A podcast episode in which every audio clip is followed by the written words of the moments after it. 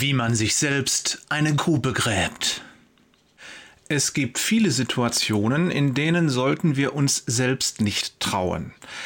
Zu leicht lassen wir uns von Gefühlen oder Täuschungen in die Irre führen und treffen falsche Entscheidungen. Gott weiß das und er hat einen heißen Tipp für uns.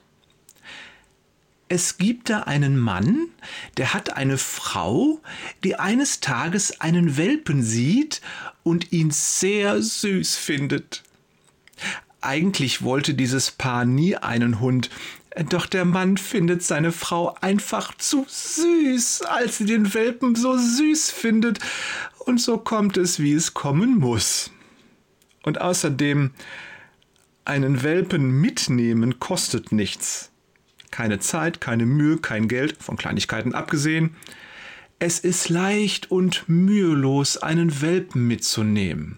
Es ist eine Entscheidung von Sekunden. Es verspricht Spaß und Abwechslung, einen Welpen zu haben. Der ist so süß. Doch aus jedem Welpen wird ein Hund. Und ein Hund kostet Zeit, er kostet Mühe und er kostet Geld und nicht nur Kleinigkeiten. Es ist nicht leicht und nicht mühelos, einen Hund zu haben.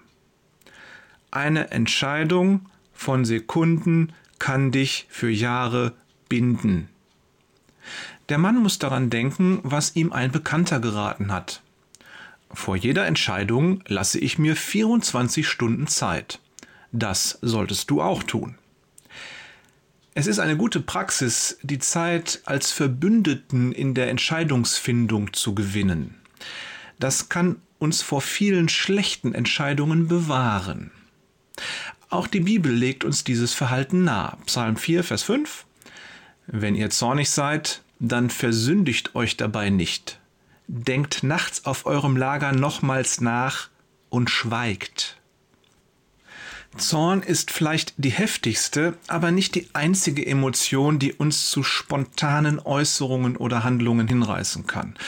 Gerade heutzutage kann es passieren, dass du wie von selbst auf eine Internetseite mit einem verführerischen Angebot geführt wirst und du kannst gar nicht anders als sofort Ja zu sagen und zu kaufen. Die allmächtigen Algorithmen lassen grüßen. Wir können es uns zur Gewohnheit machen, grundsätzlich und vor jeder größeren Entscheidung 24 Stunden vergehen zu lassen. Was größer bedeutet, legt dabei jeder für sich selbst fest. Größer kann zum Beispiel alles sein, was Kosten von mehr als 20 Euro oder einen Zeitaufwand von mehr als zwei Stunden verursacht. Du kannst hier auch völlig andere Zahlen einsetzen. Diese Gewohnheit ist gut, aber natürlich kann man sie noch deutlich verbessern. Grinse-Smiley.